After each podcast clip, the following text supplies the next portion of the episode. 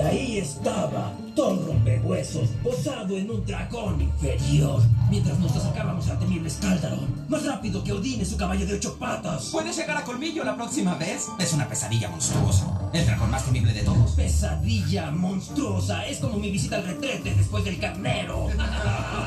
¡Visita al retrete! ¡Todos hemos estado ahí, ¿o no?